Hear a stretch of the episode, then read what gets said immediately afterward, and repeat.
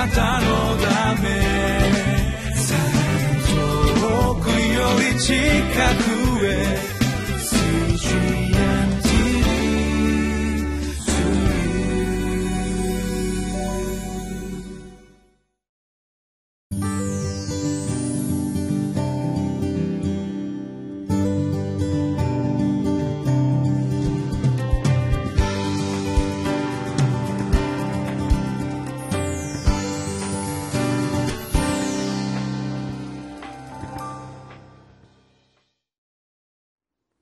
皆さんこんにちは。上野芝キリスト教会の三好明久です。今日も神様の言葉である聖書からリビングライフのテキストを用いて教えてまいりましょう。本日は6月6日月曜日。テキストはネヘミヤ記4章の1節から14節。タイトルは「主だけを仰ぎ見る者は主の解決を得ます」です。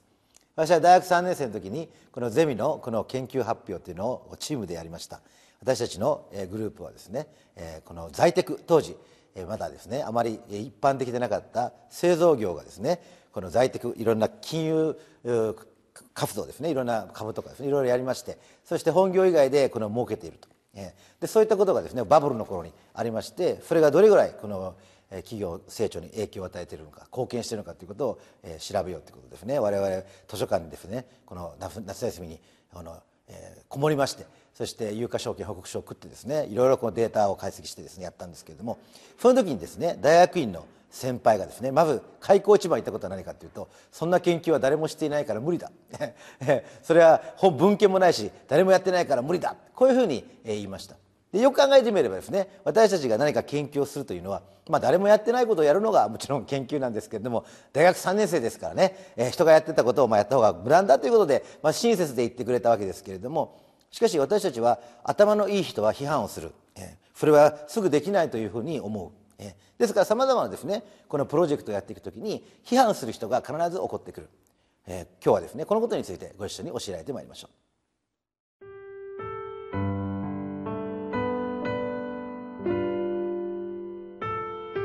ネヘミヤ記4章1節から14節。サヌバラテは私たちが城壁を修復していることを聞くと怒りまた非常に憤慨してユダヤ人たちをあざけった。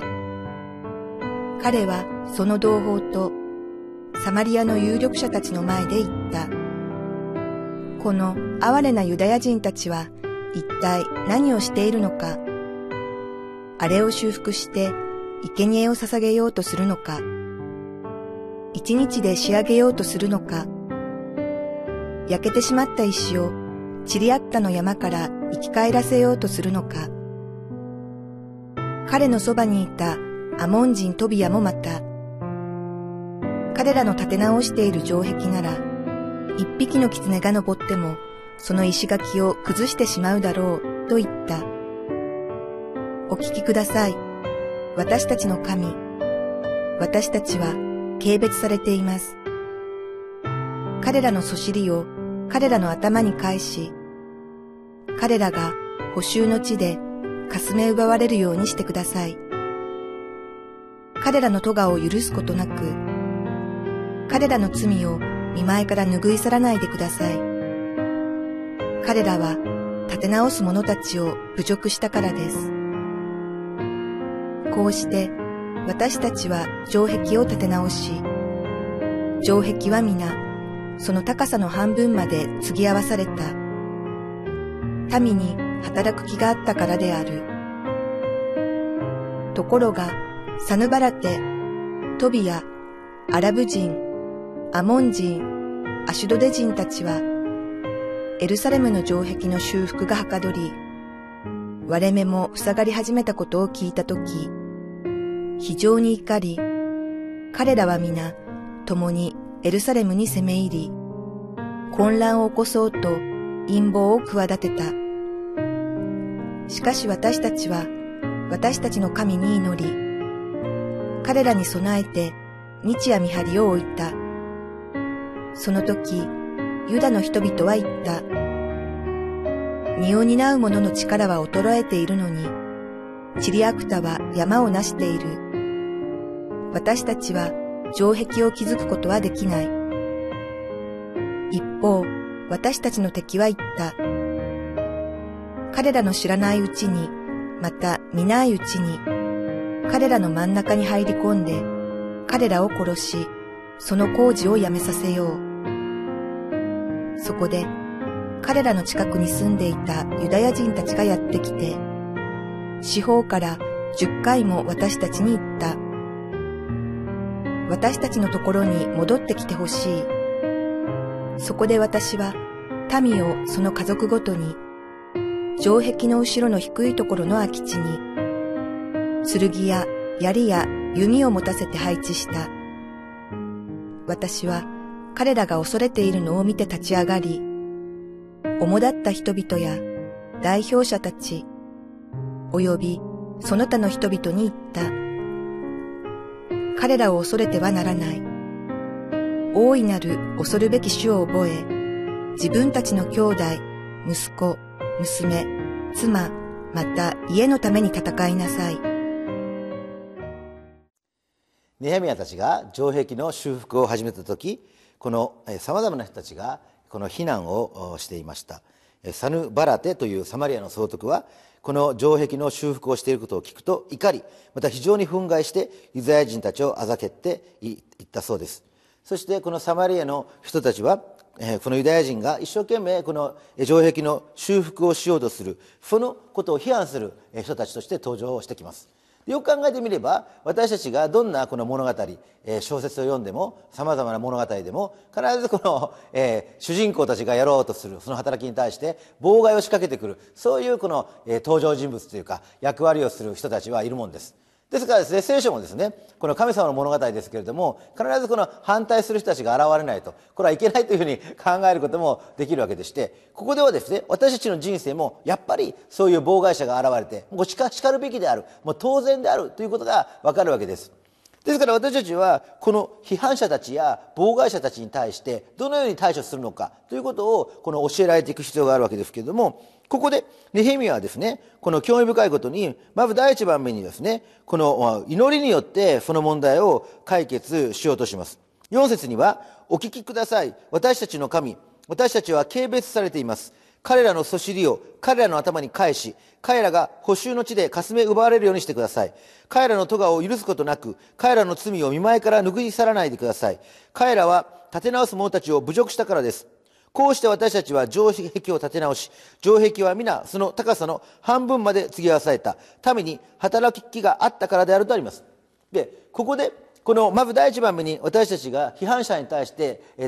対応することの第1番目の重要なことは何かというとそれはまあ挑発に乗らないということです。いろいろとですね非難をされてきた時にこの大切なのは仲間がやる気を失わないということであってですね挑発に乗ってですねそこで喧嘩してしまいますとこの仲間がやる気を失ってしまうということが起こってきますのでですから、まあ、批判する人が起こってきたり非難されてもですね、まあ、そういうことは当然あるとこの物語の一部としてですね当然起こってくるものと思ってですねこの裁きたいという気持ちはですねこの神様にまあ委ねる、え、お祈りをしてそして主を裁いてくださいって、まあ、そういう祈りがいいかどうかは わからないですけれどもしかしここではまあそういうふうに祈ってるわけですから、まあ、そういうのも、まあ、クリスチャンとしてはわからないですけども、まあ、そこまでですね神様に委ねてそしてこの実際にはですねこのそれに対してまあ歯向かったり何かですね挑発に乗ったりするそういう行動をしないということがまあ重要になってくるわけです。これはまあ、えー、難しく言えばですね幸せを選択すると言いまして私たちがですねいろんなこの批判者や非難者があってもですね自分は幸せであると。どんなに問題があっても私は幸せであると。いうふうにですねこの幸せを選択するということが重要なわけでしてネヘミヤはまさに神様から言われてこの働きをしてますからですからこのその幸せを選択することができたというふうに言うことができるんじゃないでしょうか。そして第2番目は何かと言いますと第2番目はですね7節にこう書いています。ところがサヌバラテトビアアラブ人アモン人アシュドデ人たちはエルファレムの城壁の修復がはかどり我々も塞がり始めたことを聞いた時非常に怒り彼らは皆共にエルサレムに攻め入り混乱を起こそうと陰謀を企てたとあります。まあ、ここでですねプロジェクトがこの順調に進んでいるというのを見てですねさらにまあ妬みを起こしましてさらにこれを破壊してやろうと。まあなかなかこの悪の力がですねさらに増大してくる、まあ、これもよく物語なんかにはあることじゃないかなと思うんですけれども。でその時にですねネヘミヤたちは9節に「しかし私たちは私たちの神に祈り彼らに備えて日夜見張りを置いたとあります。でこれはですねこの様々な問題が起こってきて、そして、ま、妨害者が増えていく。で、この時に、ユダの人たちはですね、もうがっかりしちゃうわけですよね。十節に、その時ユダの人々は言った。荷を担う者の力は衰えているのに、シリアクタは山を成している。私たちは城壁を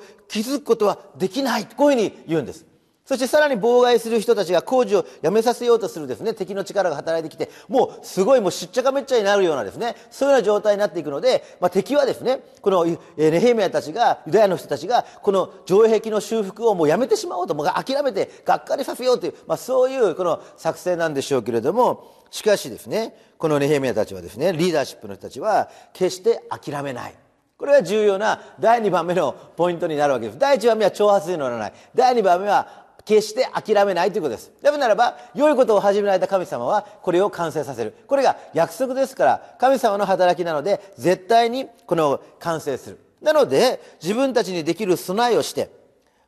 働きを続けていくということです。主の導きをもう経験するということです。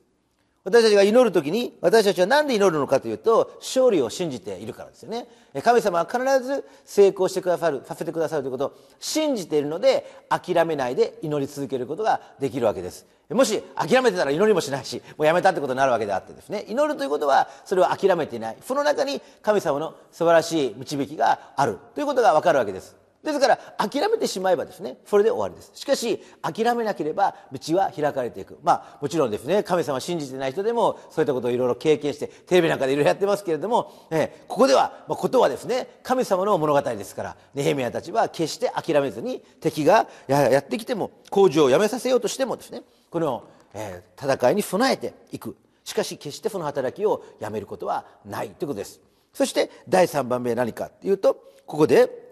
ネヘミヤたちはですね、こういうふうに言います。13節に、そこで私は民をその家族ごとに城壁の後ろの低いところの空き地に剣や槍や弓を持たせて配置した。私は彼らが恐れているのを見て立ち上がり、主だった人々や代表者たち、及びその他の人々に言った。彼らを恐れてはならない。大いなる恐るべき主を覚え、自分たちの兄弟、息子、娘、妻、また家のために戦いなさいとあります。これはネヘミヤが人々を励ました。え本当に恐るべきは敵ではない。主ご自身であるというふうに言ってるわけです。じゃあ主を恐れるということはどういうことなのか。言いますとそれは主を覚えて敵をあと戦うということを意味しているわけです。でも私たちはですねこのネヘミヤの時代と違って戦うというのは、まあ、ちょっと意味合いが違ってくるわけ。それは何かというとですねいろんな妨害や妨げがあって批判する人があってもその人たちを愛することをやめないということではないかと思うわけです。ここではですね、私たちがその敵敵を愛しなさいという、まあ、イエス様のこの言葉がありますから、私たちがですね、どんなに敵対してきている人たちがいても、その人たちを愛するのをやめない。で、これによってですね、さらに神様の素晴らしい栄光が現れてくる。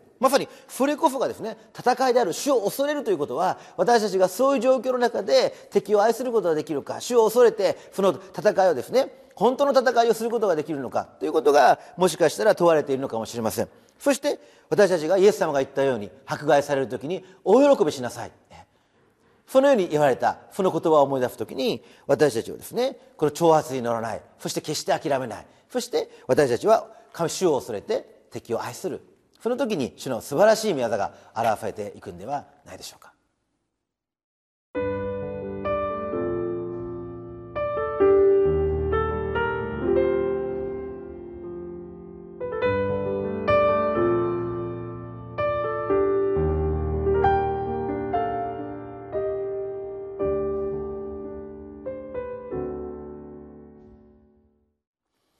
かがでしょうか？聖書の中にはこのサタンの働きは妬む働き。そして批判する人たちも実は心の中にさまざまな妬みや不幸を抱えているかもしれません。ですからこの批判する人たちはこのサタンに用いられる可能性があるわけですから私たちがその彼らの挑発に乗らないで彼らを愛することによって逆に神様の働きの中にこの巻き込んでいくことができれば主の素晴らしい宮業が表されていくんではないでしょうか。今日誰かから批判された時に私たちはもう一度挑発に乗らず諦めずそして愛するそのことを覚えていきたいと思います。お祈りします。恵み深い天の父なる神様あなたは私たちの人生の中に素晴らしいご計画を持って私たちを招いてくださっていること。今日もあなたの素晴らしい宮座がなされることを信じます。妨害するような人たちが起こったように思える時恐れず慌てず私たちがその中にあなたがなそうとしている素晴らしい宮座を体験していくことができるように主をどうぞ導いてください。主イエス・キリストのお名前によってお祈りします。アーメン。